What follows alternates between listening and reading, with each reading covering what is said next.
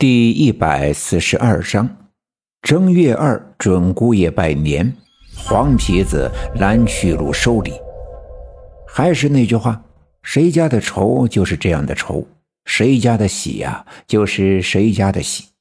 这是大年初一，刘家镇的村民一直沉浸在新年的喜悦之中，除了那几个参与寻找李文学的小分队员们，没有人知道，在这个大年初一。李文丽家发生了些什么？当然，李文丽也不希望这件事儿传扬出去，他便赶紧把李文学背回家，按照我奶奶的嘱咐，给李文学熬了一碗热粥喂他喝下。一碗粥下肚，他的脸上渐渐地露出了红润，尽管他正在呼呼地熟睡，可这与刚才在枯井里的不同。李文丽不知道。刚才从李文学嘴里喷出来的那股骚臭的气味是什么？但他知道，李文学一定是招惹了不干净的东西。也幸亏是我奶奶出手相助，为李文学驱除了身上的邪祟。看着李文学呼呼熟睡的样子，李文丽心里百感交集。这是他唯一的弟弟。当年的李文学，无论是个头、长相，还是说话办事，都没得挑剔，在刘家镇上下两队，那是所有戴家的闺女儿心目中暗恋的唯一目标。而后来的这些年，李文学疯疯癫癫，虽然没给家里惹了什么祸，但眼看着一奶同胞的弟弟就这样疯掉了，李文丽怎能不操心？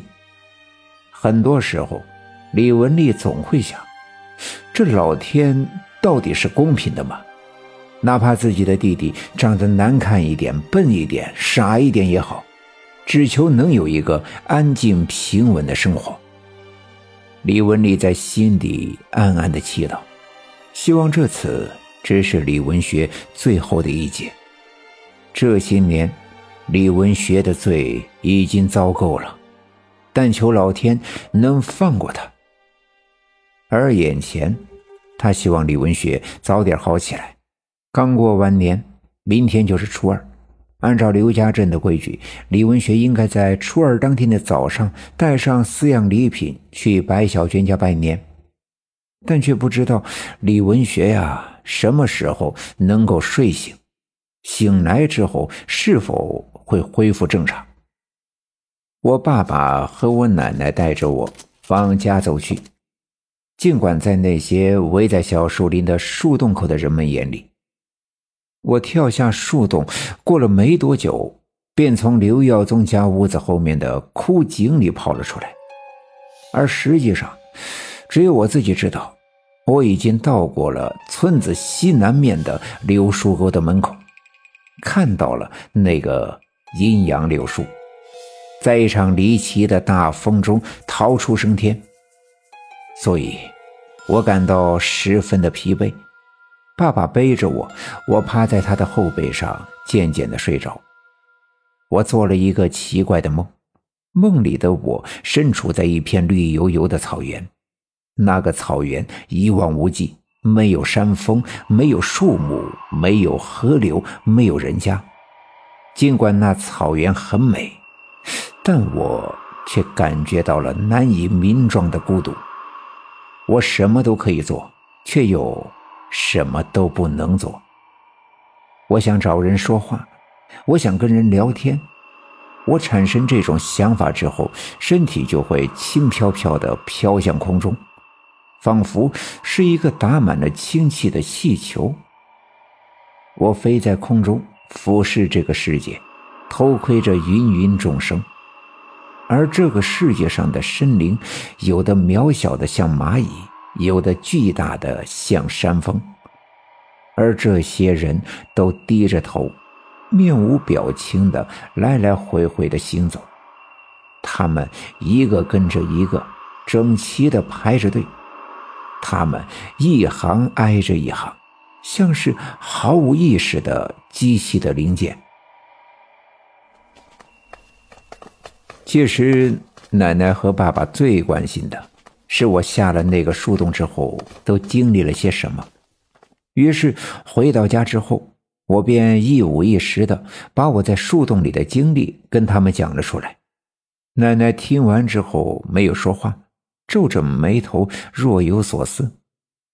过了一会儿，奶奶说：“白小娟无缘无故的食物中毒，差点丢了性命。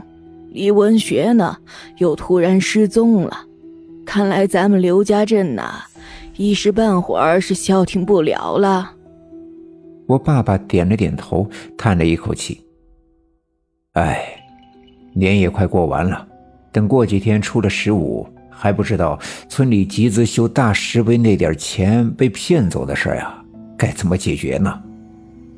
的确，爸爸的担心不无道理。这过年之前这事儿还能拖一拖，可过了年，出了十五，如果再没有动静，村民们未免会起疑心。如果到时候都来村部闹事，赵村长的一把年纪，还真够他喝一壶。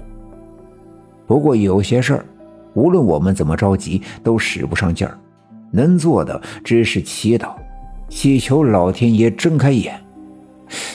可老天到底在哪儿？能不能睁眼？睁眼之后，是否能看到？李文学回家之后，躺在炕上，老老实实的睡了一整天。第二天一大早便精神饱满的醒来。